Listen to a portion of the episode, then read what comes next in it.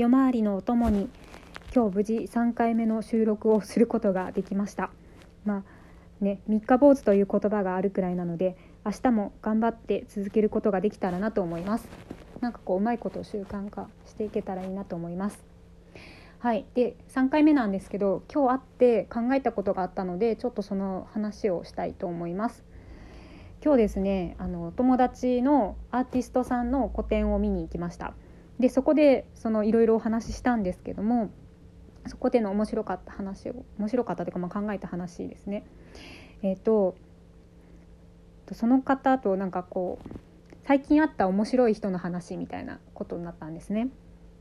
であのその人はあの葛藤という言葉を知らない人に出会ったっていう話をしていました。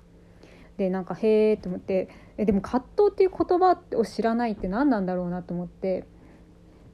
で、まあ、その話をしてて「いやすごいね」みたいな話をした後にで葛藤っていうのはこういう気持ちのことなんだよっていうのを彼女はすごい説明したらしいんですよね。まあ、さっきあの葛藤っていうのはその自分の思いがこう交差するというかあとああかなこうかなみたいな話だと思うんですけど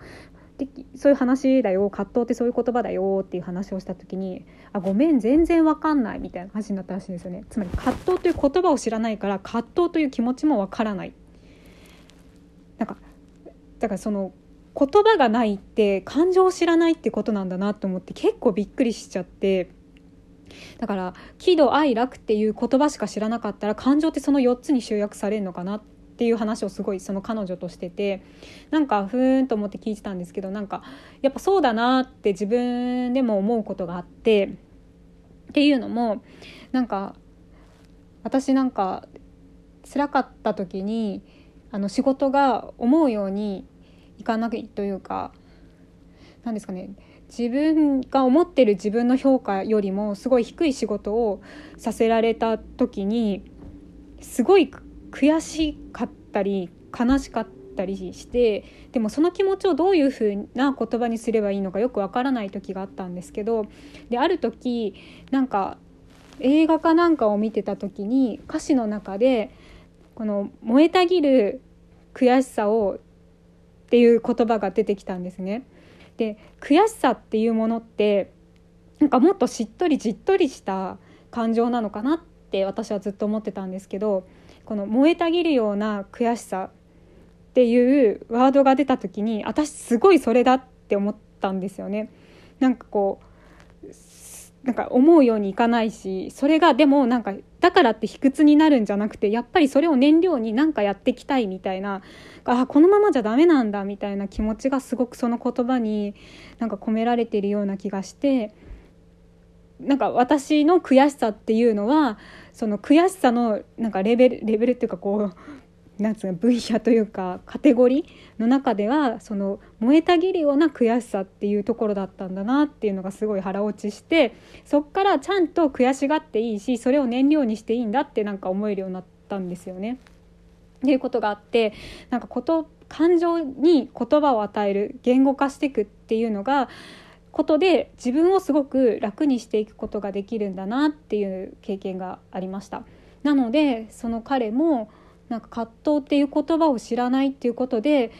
こうなんかなんだろうな喜怒哀楽もっと言えばもうビッグラブみたいななんか愛とかになんかすごい大きく大きく言葉がどんどん感情が集約されてくことってもしかしたらすごくなんだろうな生きづらくなってることもあるのかななんて思ったりもしました。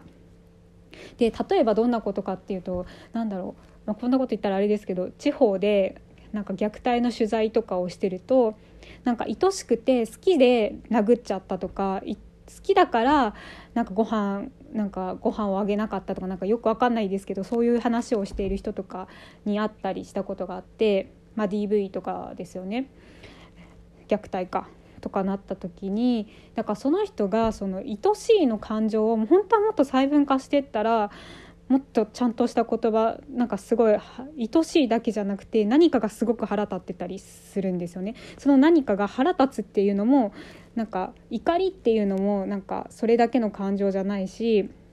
なんていうの悲しいって気持ちも入ってるかもしれないしなんか思い通りにならない悔しさとかなんか憎悪とかなんかいろんな気持ちがある中のどれだったんだろうっていうのをちゃんと落とし込めていったらそれに対するなんか対処法とかなんかそういうこともできたのかななんて思ったりしました。